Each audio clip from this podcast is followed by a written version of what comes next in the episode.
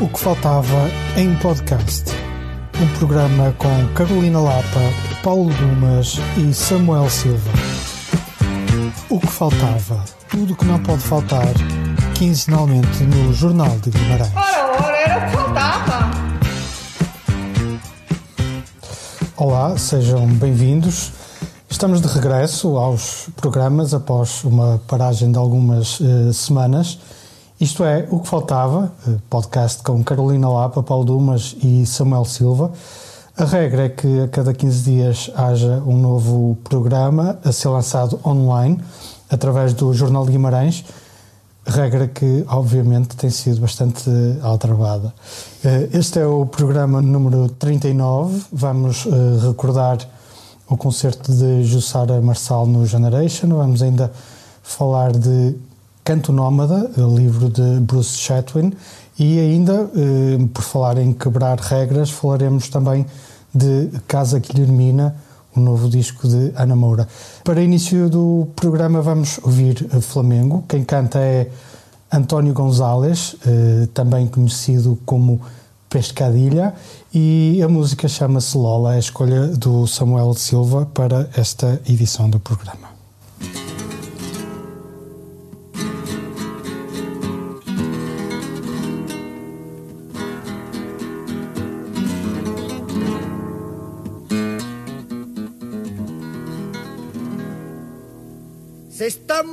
De envidia las flores, las estrellas y la marbella. Porque Dios te hizo Lola más bonita que a todas ellas. Se están muriendo de envidia las flores, las estrellas y la marbella porque Dios hizo Lola más bonita, más que a todas ellas han puesto en tus cabellos rayos de luna. En tu mirada serena también plasmó la dulzura que tiene ella, la Santa Virgen y el ser más bello. Por eso tus claros ojos son de ternura, cual toda se muriendo de envidia las flores, las estrellas y la marbella. Porque Dios te hizo Lola más bonita que a todas ellas. Puesto en tus cabellos rayos de luna. En tu mirada serena también plasmó en la dulzura que tiene ella la Santa Virgen y el ser, el ser más bello. Por eso tus claros ojos son de ternura, cual toda tú. António Gonzalez é a escolha do Samuel Silva para este programa. A canção chama-se Lola, que era o nome da esposa do senhor. A Lola Flores, uma das maior, um dos maiores nomes de- do flamenco e da música espanhola. Era uma espécie de power couple, como agora se diz, do, do flamenco, Pascaílio e Lola Flores. E este- Pareja de poder. para, para poder. Sim, os espanhóis seguramente tra- traduzirão. Há aqui duas outras coisas que eu queria dizer sobre esta canção. Primeiro é que isto foi uma provocação que os meus colegas de programa não perceberam, porque esta canção é a primeira parte do Morrendo de Envidia do Setangana. E como vocês me proibiram de trazer Setangana, eu decidi trazer o António Gonzalez. E foi a partir do. Não queria, não queria falar de Setangana, mas se calhar até vamos falar de Isto é mentira, ninguém te proibiu. de- Sim, ninguém proibiu nada. Estou, estou, estou, não. Se calhar até podemos falar de Setangana quando falarmos da, É proibido proibir. da, da, da Ana Moura, mas já lá iremos. Foi a, foi a, a partir do Setangana que eu quebrei uma barreira que tinha com o Flamengo, que não tinha, que, com o qual não tinha nenhuma relação, tinha tido sempre muitas dificuldades. Ah, já tinha trazido o Ninho de Elche há uns tempos, tem um disco novo, acabado de sair, que é magnífico.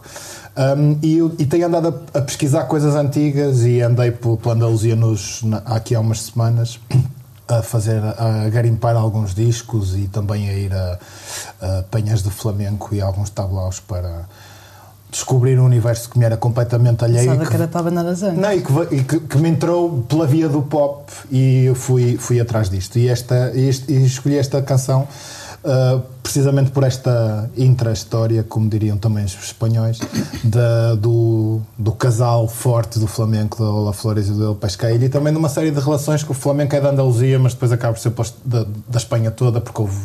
A Andaluzia sempre foi uma terra de, de idas e vindas, não é? A Lola Flores, se não me engano, é madrilena. O, o, não, ela é andaluza, mas depois faz a vida Madrid. toda em Madrid. O, o, o González vem de, de- de- as migrações internas para a Catalunha, portanto há, há, há- sempre muita, muitas idas e voltas na, na Andaluzia que fazem com que boa parte do que globalmente associamos à cultura espanhola seja na verdade cultura, cultura andaluza. E eu, eu sou bastante fascinado por aquela terra e cada vez que lá vou fico com mais vontade de voltar e era disso que eu queria e foi- e era disso que eu queria falar também por isso ter escolhido esta esta canção para o programa E o livro que trazes também, traz, também tem um bocado a ver com, com essas o, programa- o- o livro não tem nada a ver com a Andaluzia, mas tem a ver com o facto de que eu estive de férias e finalmente tive tempo para ler. Mas O- tem a ver com viagens. Tem a ver com viagens, com o canto nómada do Bruce Chatwin, um dos grandes escritores de viagens. Ahm, este é um livro que eu anda, que estava assim na minha lista há, há algum tempo. É, o nome original o nome é Songlines, é o nome pelo qual ele é provavelmente mais conhecido. Ah, em português chama-se Canto Nómada, é uma edição da, da, da Terra Incógnita, que é, que é uma coleção de- da, da Quetzal. Um, e eu, se calhar, vou ler, antes de, me de- de dizer qualquer coisa sobre ele, três parágrafos. Os, foi nos tempos do mestre-escola que a Arcady veio a tomar conhecimento do labirinto de caminhos invisíveis que percorrem todo o território australiano, itinerário conhecido dos europeus pelo nome de pistas de sonho ou trilhos do canto, e que os aborígenes chamam pegadas dos antepassados ou caminho da lei. Os mitos aborígenes da criação falam dos lendários seres totémicos que vaguearam pelo continente na época do sonho, cantando o nome de tudo o que se atravessava no seu caminho: aves, animais, plantas, rochas, bebedouros, dando assim existência ao mundo pelo canto. Arcady ficou tão impressionado com a beleza desse conceito que começou a tomar notas de tudo que via ou ouvia, não para as publicar, mas para satisfazer a sua própria curiosidade. Ao princípio, os anciãos de Walbiri desconfiaram dele e davam respostas evasivas às suas perguntas. Com o tempo, porém, quando Arcady já lhes tinha ganho a confiança, convidaram-no a presenciar as cerimónias mais secretas e encorajaram-no a aprender as suas canções. Esta ideia de um mapa feito de canções fascinou-me a partir do momento em que me cruzei com ele pela primeira vez.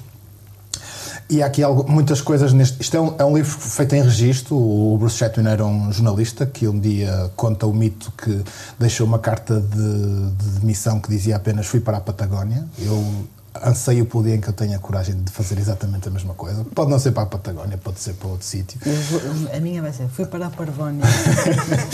Um, e ele foi, ele foi um escritor de, de viagens, o Na Patagónia é o, o, o livro mais conhecido dele, e este é um livro em que ele vai descobrir a Austrália. O livro, ele, o livro hum, estava nomeado para um prémio de literatura de viagens e ele retirou, re- pediu para ser retirado porque ele diz que isto é uma ficção, parte do relato, mas boa parte do que, é do que aqui acontece, os diálogos, etc, são ficcionados, mas são o registro de um europeu a encontrar hum, a encontrar a Austrália, neste sentido, um pouco como eu andava na Andaluzia, senti-me completamente estrangeiro, mas a, a- a tentar absorver tudo o que podia, e aqui é isto mesmo. Há coisas que no tempo que vivemos são bastante problemáticas porque há uma visão bastante eurocêntrica sobre a Austrália, mas na verdade é uma visão eurocêntrica muito pouco maldosa, porque há um fascínio grande sobre esta ideia que é o que me fascina mais aqui. Esta ideia de mapear um território através dos cantos, imaginar que, as- que é possível atravessar a Austrália inteira através dos, dos cantos que vão descrevendo os, os elementos do território com os quais nos vamos, nos vamos cruzando. E que ao mesmo tempo, e isto é uma das tensões do, do livro, está a ser posto em causa pela nossa ideia de progresso e de, e de, e de civilização. ah, porque há estradas e há caminhos de ferro que começam a cortar esses, essas linhas de canto um, e com as quais e, e que acabam por pôr em causa o próprio modo de vida e a, a- a mitologia e, e, e toda, e, os, e os rituais das, das populações aborígenes. Isto são cruza-se com muitos dos temas que me, que me, que me interessam, de territórios, de modos de vida mais uh, modos de vida mais ancestrais e da forma como muitos deles se tornam incompatíveis com o nosso modo de vida de hoje, mas nos seriam bastante mais úteis para encararmos os, os problemas com que nos deparamos, desde logo em termos de sobrevivência da espécie e sustentabilidade ambiental. Um, e, e, está, e está tudo aqui neste, neste, neste livro e nesta, e nesta forma como a música é, pode ser mágica e ao mesmo tempo utilitária. Dizes que é uma ficção?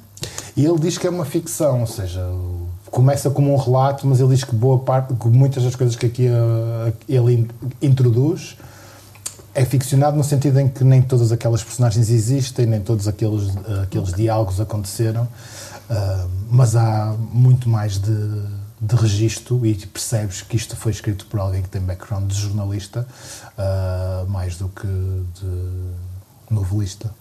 É engraçado porque fizeste-me lembrar dizendo que é uma ficção de um livro que está no meu radar para um dia. Pode ser que eu traga novamente ao podcast quando finalmente uh, o comprar, mas agora não posso porque já tenho muitos para ler. Uh, mas uh, chama-se Impressões de África, do Raymond Roussel, que é um escritor surrealista, penso que do final do século XIX, deixa-me só confirmar. precisamente, final do século XIX, francês, que hum, esse livro que se chama Impressões de África supostamente é um relato de uma viagem que ele nunca fez e que nunca foi. Ou seja, ele faz todo um, toda uma ficção uh, numa lógica de, dos expedicionistas, ou seja, de quando havia as academias que iam ver os países e os, os povos e os animais e a flora uh, exótica. Uh, e diz-se que ele fez isso sem sair da Europa. Pronto, e hum, Uh, para além de que é uma ficção, dizem que é muito divertido, fica, fica a nota. Uhum. Continuamos nos livros, uh, podes continuar, Carolina. Ah, sim, sim, depois, agora sou eu outra vez. Então, uh, na memória tenho aqui um livro muito pequenino que se chama Lágrimas e Santos, do Emile Cioran. é um livro de aforismos, foi traduzido pela Cristina Fernandes, que é a autora do CDC, o livro da FLOP que também já vos trouxe. quando, quando a, a Cristina Uh, quando foi editado o CDC, a Cristina disse: Bem, o cinema já não me interessa, agora ando muito entretida a traduzir. Uh, e estava precisamente a traduzir o Cioran, uh, do francês, obviamente, e, e saiu agora pelas edições 70, muito recentemente, o livro. são aforismos que têm que ver com lágrimas e com santos, mas não só. E eu trouxe só três aforismos muito pequeninos para, para ler, mas assim só um pouquinho. Uh, comprem o livro porque é mesmo fixe e lê-se num instantinho. Uh, pronto, para quem toca um pouco tempo como eu, é espetacular. Então, aqui vai um. As lágrimas, critério da verdade no mundo dos sentimentos. Lágrimas e não choro.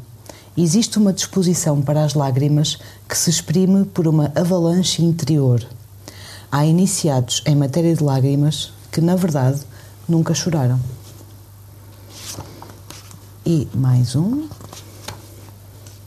Se eu der com a minha marcação. Está. Aqui está. Este para o. Esta, esta, esta dedica ao Paulo Dumas, que é um, que é um melómano. aqui as marcas. Trazemos dentro de nós toda a música. Ela jaz nas camadas profundas da memória. Tudo o que é musical é matéria de reminiscência. No tempo em que não tínhamos nome, tivemos de ouvir tudo. E esta dedica ao Samuel, que é sobre vinho. Muito obrigado. O vinho fez mais para aproximar os homens de Deus do que a teologia. Há muito tempo que os bêbados tristes, mas haverá outros, superaram os ermitas. Pronto, Lágrimas e Santos, do Emílio Ciorra, com tradução de Cristina Fernandes uma publicação das edições 70 Os do Grupo gostam Almedina. bastante de vinho. Precisamente. Sei, né? Há uma ligação próxima entre o vinho e a teologia. Uhum. Uh, e olha, eu para fazer, para fazer, uh, para cumprir com aquilo que tu falas, uh, trago ainda na memória, ainda bem, bem fresco, o concerto da Jussara Marçal no Generation, no, ontem, ou no dia anterior, àquele em que estamos a gravar. Deixa-me só Eh, interromper-te para dizer sim. que é uma das raras ocasiões em que estávamos os três no mesmo Estava continente. Estávamos os três no mesmo Embora eu não tivesse conhecimento disso, senão teríamos feito o, programa. Tu não, tu não me viste a mim, mas eu vi-te a ti. Ah, fazíamos o programa em modo flash interview, logo Exato. no final. Sim. do- Um, então, uh, já tínhamos falado aqui da, da Jussara Marçal, inclusivamente passamos um, um tema do disco novo dela, uh, Vida Relança Curou, uh, quando saiu. Uh, o disco chama-se Delta Estácio Blues e foi um, muito com base neste, neste disco que, que, que se suportou o concerto que vimos. Um, sens- acho que está a fazer precisamente um ano que falamos também do, do Kiko Dinucci, que foi quem produziu o disco da, da Jussara. E, aliás, eles são, são colaboradores eh, muito, muito regulares, eles têm um projeto em comum, chama-se Metá Metá. E, e para a altura do concerto também no Generation, eh, fizemos na altura aqui referência, eh, quer, co- quer ao, ao Kiko, quer à, à Jussara, eh, que na altura estava a fazer apoio nas vozes ao concerto do Kiko, e, e já nessa altura eh, fizemos referência à presença eh, no palco da, da Jussara. Desta vez eles trocaram, eh, trocaram mesmo de lugares, de posição, é? Eh, e, e também os, os, os papéis. Ahm, além da Jussara Marcelo e do Kiko Dinucci, eh, estiveram também o Marce- Marcelo Cabral no baixo e a Ana Ananias na, na bateria. Um, e ter uma banda em palco é algo que ao qual eu cada vez mais dou, dou valor numa altura em que parece que se normaliza um pouco a ideia de, de concerto como como espetáculo visual em que a música é tocada a partir de, de, um, de um computador ou de, ou de uma pen, ou seja lá o que for. Um, eu já escrevi alguns, já não me recordo onde, mas sei que deixei isto escrito alguns que o que me mais motiva eh, no concerto é eh, ver os músicos efetivamente a tocar, ou seja, a forma como cada músico contribui ehm, para o concerto é uma concertação, não é? Portanto, os músicos tocam e, e da, daquele conjunto sai alguma coisa harmoniosa ou não. Ehm, e a mim, o que me chama mais a atenção quando vou ver um concerto é precisamente perceber o que cada um está a fazer hum, e, e- ver que dispositivos e que instrumentos é que cada um usa e, e que, que sons é que saem de- dali. Hum, gosto, gosto de ver particularmente o equipamento que está em palco. Normalmente, no fim dos concertos, até vou, quando posso, vou, vou até junto do palco perceber que, qual- quais era, que, que instrumentos é que, é que os músicos estavam a usar. Eh, E neste, neste, neste concerto em particular isso não foi possível porque eles estavam num, estavam num, nos, estrato, nos estrados eh, altos e não dava pa- para ver os, os instrumentos que estavam a usar. Mas eu cheguei a casa e há um, um vídeo no YouTube que, que, que on- onde a Jussara e, o- resto da banda toca integralmente este álbum ao vivo e aí sim dá para, para ver eh, quais são os instrumentos, quais são os, os pequenos instrumentos eletrónicos que cada um vai, vai usando, mais até a, a Jussara Marçal e o, e, o, e o Kiko, que usam mais pequenos dispositivos eletrónicos eh, e, e- e com isso vão, vão, vão eh, eh, mantendo muito do, do que caracteriza aquele, aquele som. Com esta banda, eh, toda a música que. todos os sons, toda a música que ouvimos eh, era tocada co- com, com uma naturalidade incrível. Eram quatro músicos que, que- que tocavam de uma forma muito natural. Eles notava-se que faziam aquilo sem esforço absolutamente nenhum.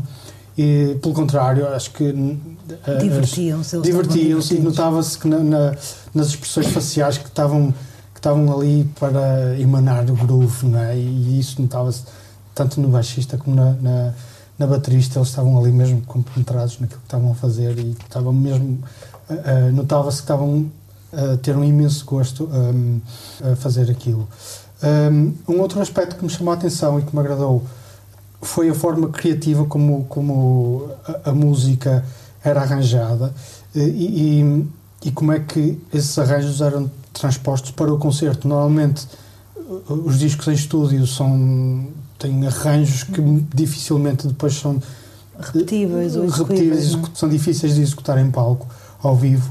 Uh, mas aqui uh, os arranjos eram, um, eram reprodu- reproduzidos no, no concerto, portanto, tudo aquilo que ouvíamos re- refletia muito daquilo que é o espírito do disco. Sim, sim, fiquei muito admirada com isso também, ou seja, a, qualidade do som Sim. eh, e se calhar voltando à tua, eh, ao teu texto inicial de, da- do facto de agora tudo poder estar em palco eh, mesmo sem instrumentos eh, já, não, já não vão sendo raros os concertos em que ouvimos um álbum e depois vamos vê-los ao vivo, sobretudo numa, em, em projetos mais eletrónicos, que de repente aquilo fica horrível, não é? Eu falo, por exemplo, de- dos, dos exemplos de hip hop que estiveram em Paredes de por exemplo, que eu estava com grandes expectativas e na verdade quando, quando acontece o concerto é super. eh, é uma desilusão grande porque não tem nada a ver com, com o que tu ouves no álbum. Também não estou à espera que, que exista uma repetição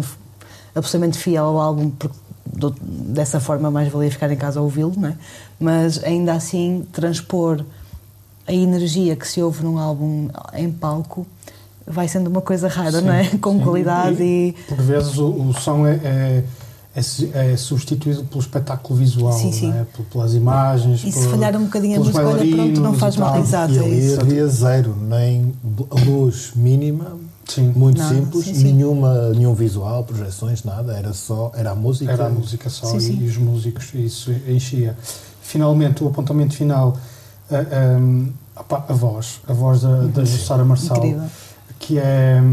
Hum, Ela é, é fisicamente uma mulher grande, é alta, tem uma, uma caixa, uma boa caixa torácica, e, e, hum, o que fará com que a voz dela seja projetada com, com grande potência, uma potência natural, hum, e, e- que, que impressiona.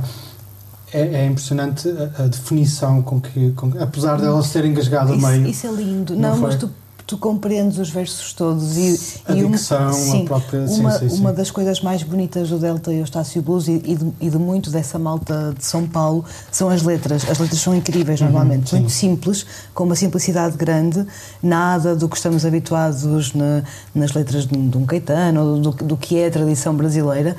Aquilo é sempre tudo muito simples, muito cru, muito rude até em alguns momentos, mas que funciona muito bem. E o facto de se chegar a um concerto e ouvir-se letra por letra, eh, intuação por intuação, tudo o que é dito é incrível.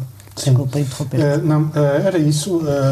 eu fiquei logo rendido à, à voz da Jussara, logo no primeiro tema, que é, que é o tema com que, que ela abre o disco e foi o tema que passamos Que trouxeste, aqui. sim, sim.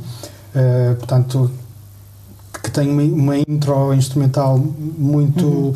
e ela entra logo a rasgar com a voz e fiquei logo rendido ali. Eh, eu já tinha gostado muito do disco e. E este concerto será, será porventura, um dos melhores eh, concertos que vi este ano, já em altura de, de balanços. E, e creio que me vou lembrar dele durante, durante bastante tempo, da mesma forma, curiosamente, que me, que me recordo do, do concerto do, do Kiko há um ano. Portanto, foram dois momentos bastante marcantes. E era isto. Ahm, vamos, chegamos ao fim da, da primeira parte. Eh, vamos fazer uma pausa musical. Vamos ouvir a escolha musical da, da Carolina. Ela traz-nos ahm, para o programa de hoje a Nina Simone, Plain Gold Ring. ring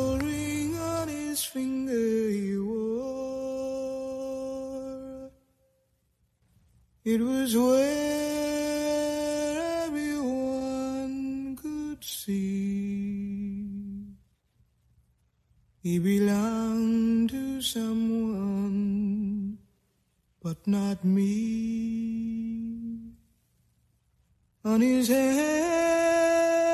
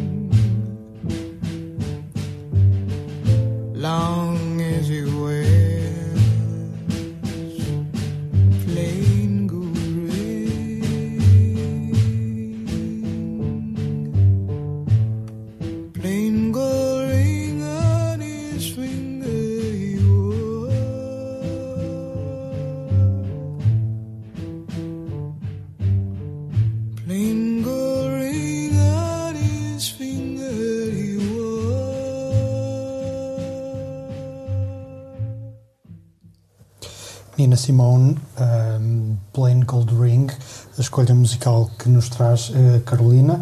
Iniciamos a segunda ronda do programa. Passo a palavra um, ao Samuel Silva, que nos vai falar do concerto de Mulero no Teatro Jordão no próximo dia uh, 7.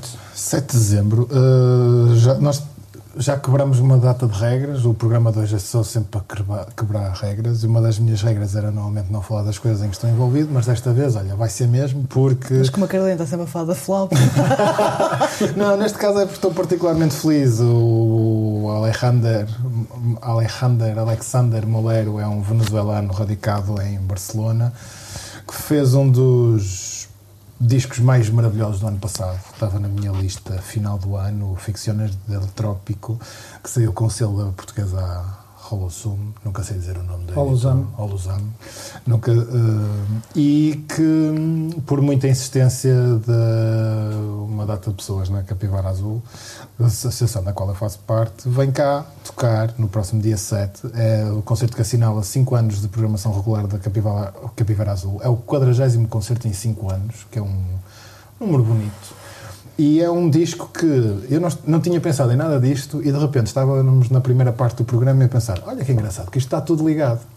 Porque o disco do Molero parte de um livro do final do século XIX, de um pintor, artista gráfico, naturalista alemão, que era o Anton Köring, não confundi com nenhum oficial nazi, que tinha um, uma, um livro chamado Das Planícies Tropicais à Neve Eterna, será qualquer coisa assim, que é um livro de ilustrações que ele faz de uma visita à Venezuela, de onde uhum. o Molero é natural.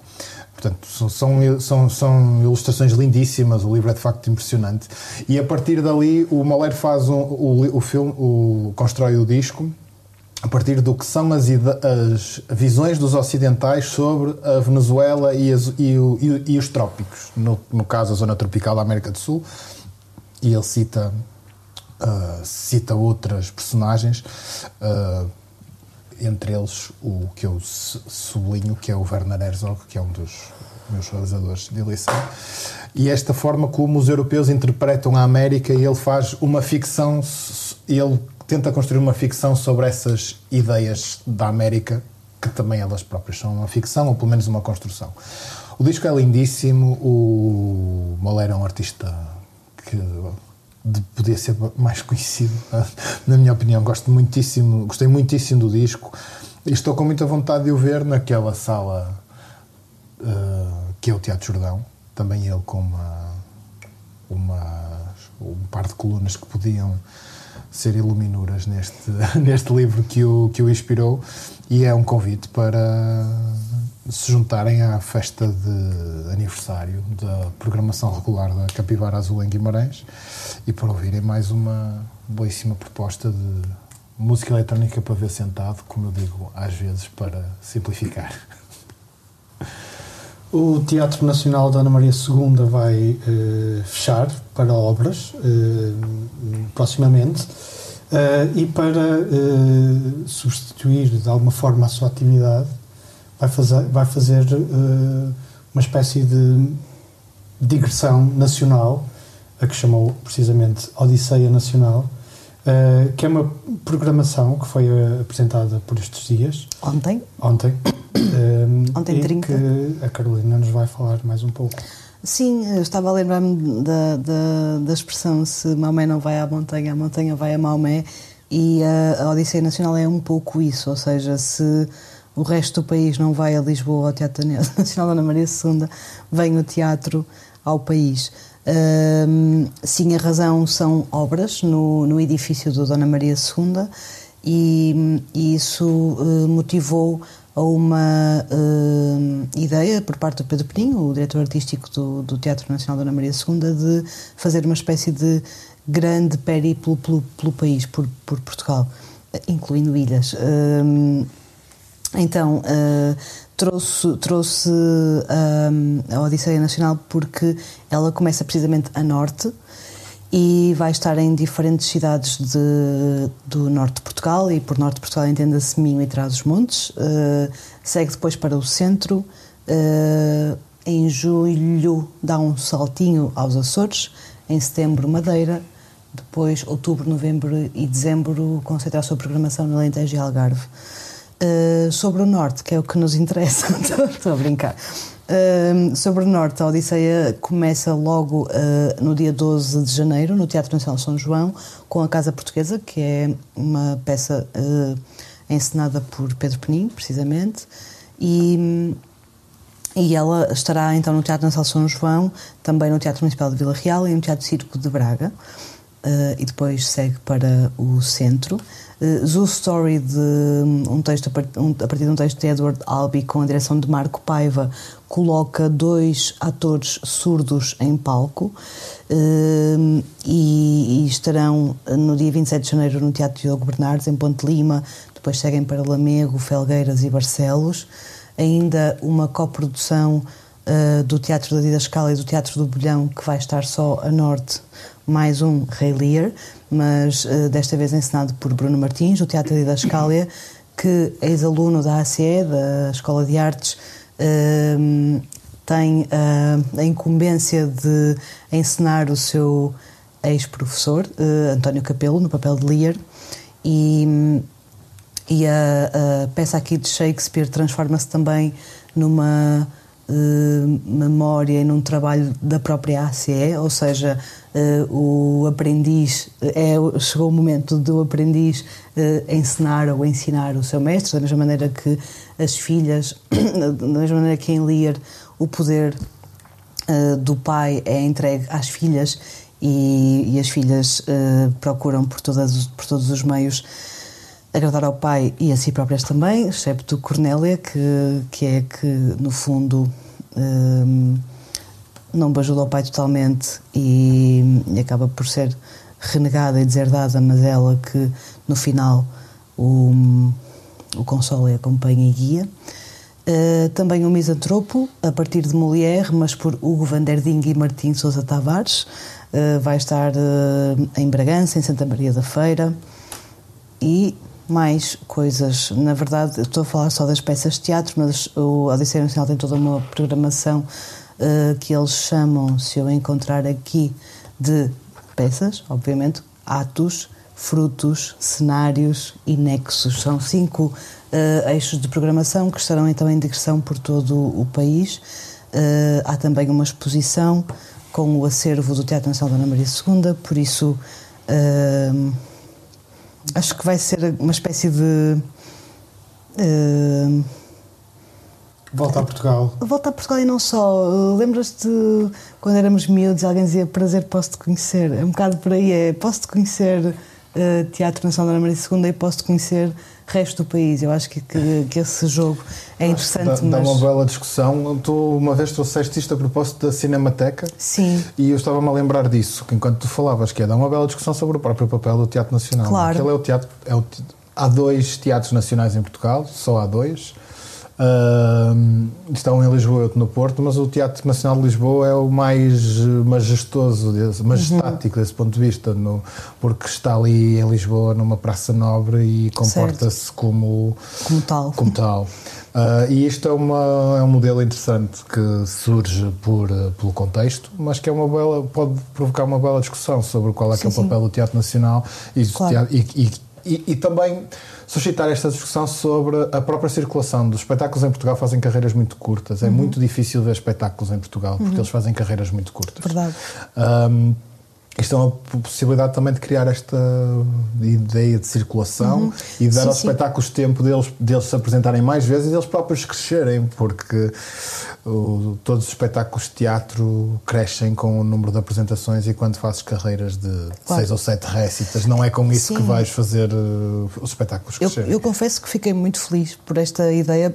Que, que eu entendo que possa surgir da necessidade, na, na- verdade, mas, mas que pode ter aqui uma repercussão interessante a esse nível. Eu espero que as obras atrasem, se assim for. Exato, que, que sejam só prontas em 2025. Uh, mas há, há uma, uma pequena, um pequeno pormenor que, que, que é interessante para, para o que estavas a dizer, que é a última vez que o Teatro Nacional Dona Maria II fez uma digressão foi, se não estou em erro, nos anos 70, ainda com Amélia Rei Colasso, numa perspectiva completamente diferente do que está a acontecer hoje, que era, uh, coitadinha da Amélia Rei Colasso, era uma senhora do seu tempo, mas a ideia era didaticamente ir mostrar aos portugueses o que é que era teatro. Eh, Esta, coisa de vamos sair, vamos fazer uma grande turnê pelo país para mostrar o que é o teatro eh, aos portugueses. Ehm, estou a dizer que é uma senhora do seu tempo porque isto está cheio de sobranceria de uma certa Claro, maneira. um e de repente eu acho que esta Odisseia Nacional vem com, com um ponto de partida de, de humildade, de eh, posso ficar um bocadinho em tua casa, deixas-me ficar a dormir em tua casa enquanto eu estou, enquanto eu estou nesta, nesta situação de. De epá, tenho lá o. usando a palavra de ordem, tenho lá o pistoleiro e preciso mesmo ficar no tecido. Mas, mas, brincadeiras à parte, acho mesmo uma uma ideia muito boa e acho espero que haja frutos disto uh, usando aqui também uma das um dos nomes dos eixos do é da interessante não Odisseia ir só Nacional. sítios óbvios, não é? De repente vai a Felgueiras e vai a Ponte Lima e percebes que há outros teatros no país. Sim, sim. Quer dizer, o Teatro Tiago Bernardes é uma das coisas mais fofinhas que eu vi na minha vida, é incrível. Sim, a Casa das Artes Felgueiras também é um espaço Sim, bastante sim. interessante e, e- O Teatro Lamego também, há o, cine, o Teatro Cinema de Faf. uh, Sim. sim, eu tinha aqui o. Depois o Lear também vai. O Lear vai estar uh, no Cine Teatro Carré na Pova de Varzim, no Teatro Cinema de Faf e no Cine Teatro João Verde em Monção. Ou seja, uh, curiosamente, estive há pouco tempo a falar com o Bruno Martins e ele dizia que o Teatro de Didascália é de Vila Nova de Famalicão, de Joane, uh, e. hum, Faf e Monção, ou seja, o João Verde e o, Teatro Cinema de Faf, são dois sítios onde o Teatro da Escala nunca tinha estado com os seus espetáculos, ou seja, mesmo dentro dos territórios de onde as companhias são, eh, porque este, esta programação da Odisseia Nacional faz eh, digressão com as peças que, que estão ou que estariam na Dona Maria, mas também está a fazer ligações com os projetos locais de cada uma das regiões. Uh, de repente, na- nas próprias regiões, estás a criar novas relações e novas redes. Eu acho isso muito importante. Por isso, boa, Teatro Nacional Dona Maria II, parabéns e vamos lá. Casa Guilhermina eh, é o nome do disco que, de que muito se tem falado e escrito. Ahm, Discute-se, nomeadamente, se com este disco a Namora continua a ser ou não fadista. Parece que hum, continuamos a querer valorizar ou desvalorizar as pessoas em função da etiqueta ou da, da roupa que forçosamente têm que usar. Ou, Hum, essa é uma discussão, discussão imbecil eh, para, para a qual eu não vou contribuir, lamento.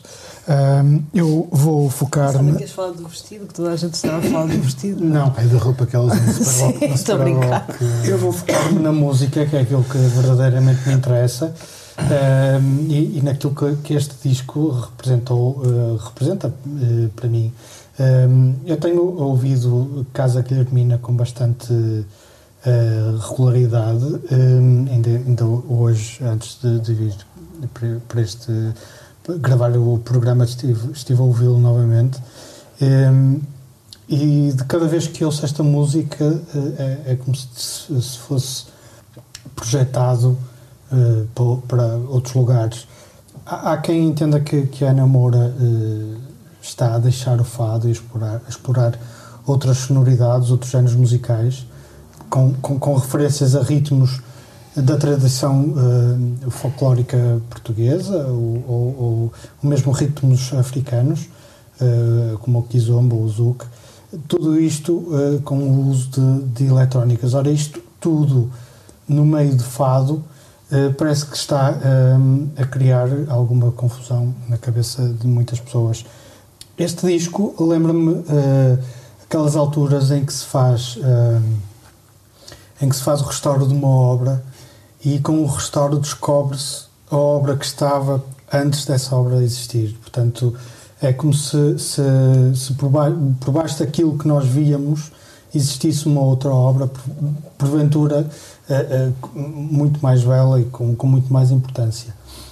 E no meu entendimento, o fado nunca de- deixou de ter estas referências. Eh, aliás, a própria Ana Moura, não sou um, um seguidor acérrimo de, de- de- de- da carreira da Ana Moura, mas ouvindo, ouvindo eh, algumas coisas que ela, que ela foi fazendo ao longo dos anos, percebe-se que ela sempre foi um pouco inconformada com o cano do, do, do fado mais tradicional.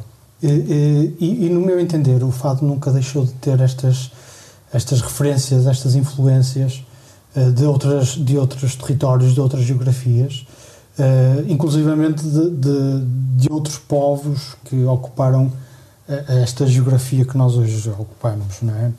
Portanto, eu penso que aquilo que, que chamamos fado resulta muito de uma certa eh, estetização sobre o qual foram definidas várias regras, lá está, ehm, como que instrumentos é que se deve tocar para, para aquilo ser fado, de que forma se deve tocar, eh, lá está, como se devem vestir os músicos e as cantoras, eh, e chegou-se, creio eu, a um ponto em que o fado se tornou ah, demasiado fechado sobre si próprio e demasiado canónico. A Ana Moura lança discos desde 2013, ela deve cantar há muito mais tempo.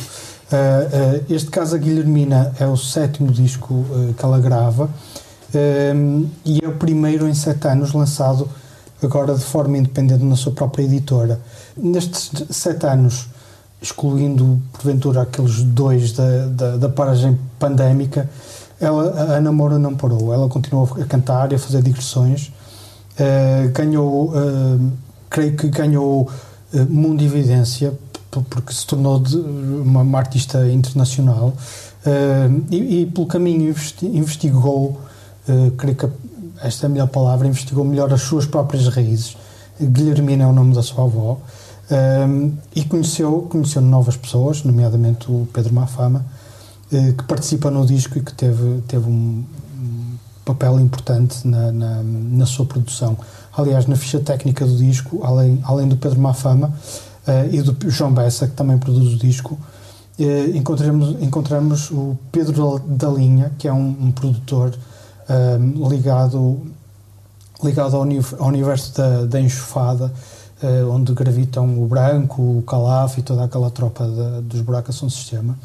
Um, e já antecipando de- de- novamente eh, um possível balanço neste final de ano, eh, creio que Casa Guilhermina é sem dúvida um dos discos mais marcantes que, que, que eu ouvi, tanto eh, eh, pela, pela, hum, pela irreverência, pela coragem, por permitir ouvir o fado de uma outra forma.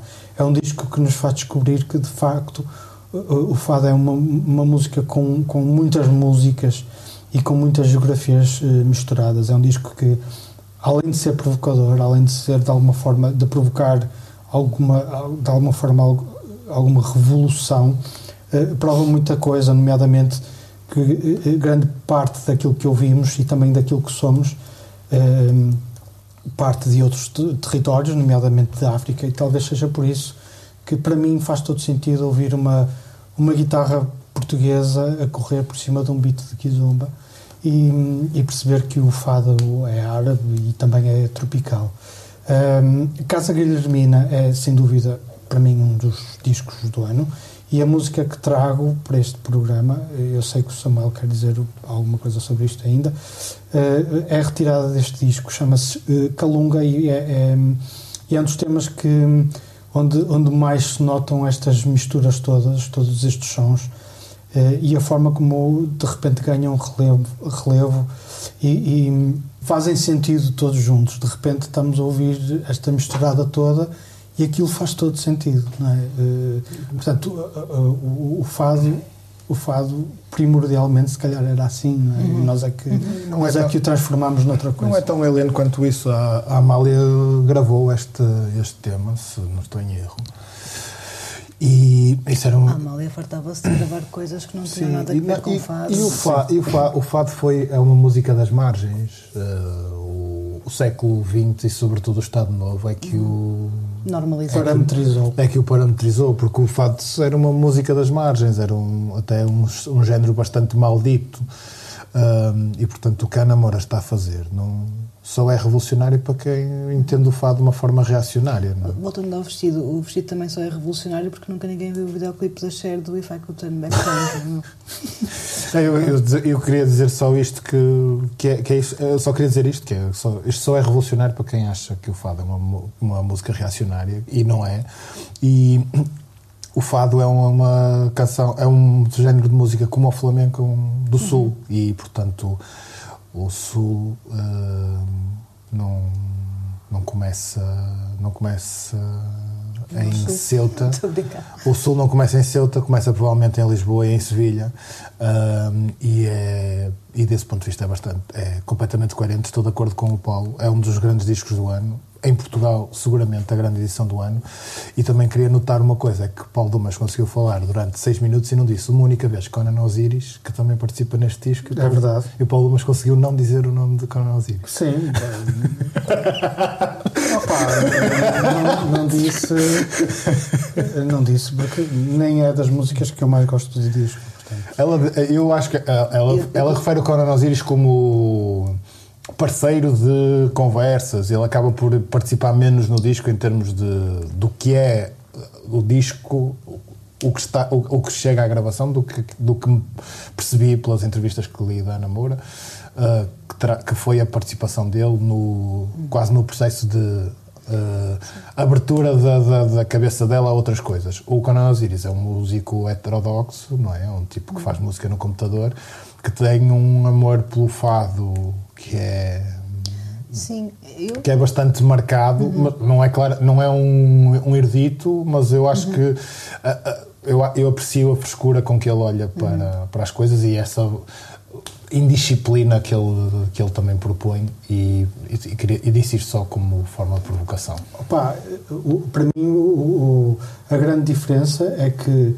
o Conan Osiris pode, pode ser heterodoxo, pá, mas não, para, não- para mim não conseguiu fazer até hoje, para- não me conseguiu provar isso, que é capaz de fazer, fazer algo que me convença. Eu não queria, não queria, E, e este disco convence. não queria, não queria transformar isto numa conversa este- sobre o Conan Osiris. Sim, este disco vai buscar de facto muitas das coisas que o Conan Osiris usa O que, o que eu acho no Conan Osiris é que o, o disco que o, que o catapultou que, ah, é um disco que ele fez sem ambição nenhuma, é um disco que ele faz no quarto, é, é uma, ele. para ele, que ele lança no dia 31 de dezembro de 2017 ou 2018, mesmo no último dia do ano, quando ninguém está a ouvir, e aquilo torna-se um fenómeno que lhe escapa a- ao, ao controle. Concordo com, com isso que tu dizes, que dele ainda não ter provado, acho que há um momento vem agora, porque ele tem um disco novo para a caminho. Aliás, tem um primeiro single com o guitarrista da Moura, filho desta, deste, deste contacto. A, a prova de fogo virá, virá agora. O que eu, o- eu olho para ele quase como ah, o puto que estava a fazer uma coisa no quarto e de repente Sim, ele estava ele eu acho que estava ele foi ultrapassado pelas circunstâncias, Sim, sim, é? Mesmo nos momentos em que ele esteve eh, em turnê, por exemplo, quem viu os concertos percebeu que claramente não havia ali uma, uma preparação. Mas, mas voltando Mas à ele fez muita coisa antes do Dora Bolos, não é? Sim, sim, sim, mas nunca. Mas sempre, nunca, para mim nunca foi brilhante. Nunca, pá, E tudo que está para trás não é particularmente brilhante. Nada Ali é o momento em que ele consegue. Eu não sei o que é que, vai, o que, é que vem a seguir, o que, mas ele não era uma pessoa que estava num mínimo, num radar mínimo de. Pá, era, um, era uma. Não, para, mim, Era mais- não foi o Conan Osiris, por mérito dele, eh, conseguiu chegar ao patamar que de repente chegou. Eh, Houve um certo métier que de repente Foi muito, começou- foi muito orgânico. Foi o YouTube. Foi, aquilo é um fenómeno que começa no YouTube. Só depois é que é profissionalizado. Mas houve É um uma validação quase unânime de todos os. De todos, os- todos, não é? Ah, claro. Eh, eh, De repente toda a gente dizia que aquilo era fabuloso e que. Pá, eu, não, eu não via. E, gente, nada. e gente bastante suspeita, como, o Mas Vitor- querendo- como o não- Vitor Rua. ou- Não querias falar do, do Setangana? Não, eu queria dizer que a, que a Ana Moura também ah, ela faz um disco que é. eu Vou, ia dizer, não, não vou usar esta expressão, ia dizer que era profundamente portuguesa, isso não existe. Ah, ela faz um disco que vai. Que, que é. Ele é se calhar profundamente lisboeta, da Lisboa de hoje, esta Lisboa que mistura muitas coisas, mas que está muito afinado com a pop global. Que, que faz uma coisa que eu acho que é muito importante, gostemos ou não goste- gostemos mais ou menos dos artistas, que é afirmar a pop com uma marca linguística que não tem medo de- das seus próprios idiomas. A Rosalia é um fenómeno global cantando em espanhol, o Setangana é um fenómeno global cantando em espanhol e a, e a Ana Moura parece-me que também vem com essa ambição de tentar ser um fenómeno global canta- cantando em português. Este é um disco que eu acho que a projeta para esse patamar, se ela vai chegar lá ou não, depende de muitos fatores, não sei se vai acontecer, mas, mas estava a ouvir esse disco e ia perceber, não, não estão aí as influências diretas, mas, mas parece-me que ela esteve a ouvir estes, estes artistas e a perceber pá, o fado é o irmão do lado do flamenco e portanto pode perfeitamente o que eu- fazer... O que eu acho muito curioso e, e, e, e assumo o meu preconceito com a Ana Moura, eu não ouvi este álbum porque eu não, não- eu não acho que a Ana Moura seja fadista, ou seja, eh, a, minha, a minha visão de fado, eh, eu acho que a Ana, Moura, a ainda bem que este álbum é muito bom, não faço a mínima ideia porque ainda não ouvi, vou ouvir a primeira música agora eh, neste, neste podcast, mas a. Uh, para mim, a Ana Moura era um daqueles sucedâneos pop do fado que eu acho profundamente chato. Peço desculpa à Ana Moura, mas todas, todas essas uh, novas Amálias, que valha-me Deus, quer dizer, aquilo não chega nem a, a metade do que, do que a Amália era, mas na verdade eu quando quero ouvir fado não é a Ana Moura que eu vou, ou seja, uh, eu acho que, que a Ana- se a namora está a fazer este caminho, eu acho que é um caminho natural, porque cada dia é um bico de obra, para mim não é fado nem é nada. Ou seja, é uma coisa que está ali no meio entre um fado pop, que é uma coisa muito estranha e para mim não tem valor eh, emocional ou sentimental. Ou, acho que é só assim uma coisa tipo pós-diolinda, assim uma coisa desse género. Não quer dizer que pode ter algum valor, mas, mas na verdade, enquanto portuguesa, se eu quiser ouvir fado, não é a Diolinda que vou ouvir, nem é Namora. Ahm, os mortos existem e ainda bem, eu gosto de os ir ouvir.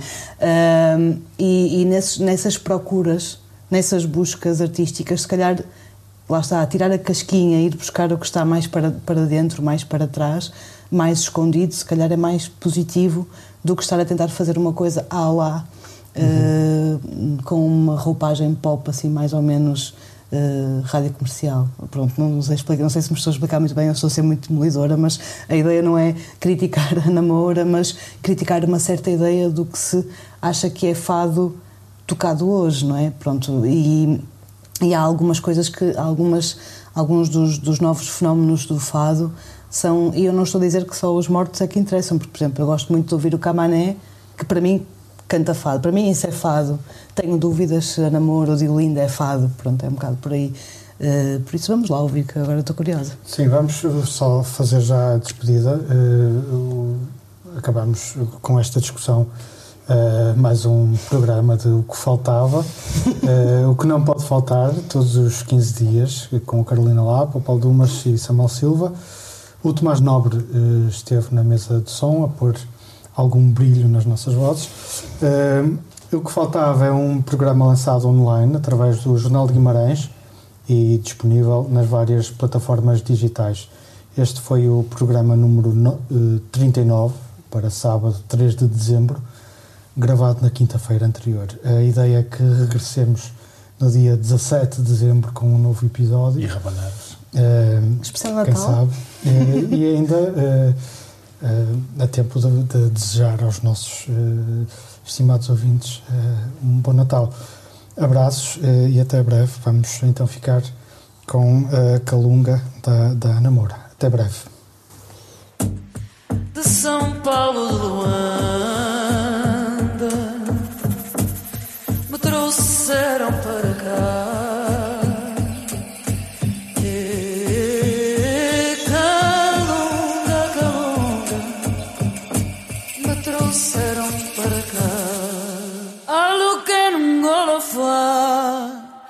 Kama upige kiasi mwene ondoka la benyaba emengono yame mona mona mwene kiswe yaweza mona mona mwene.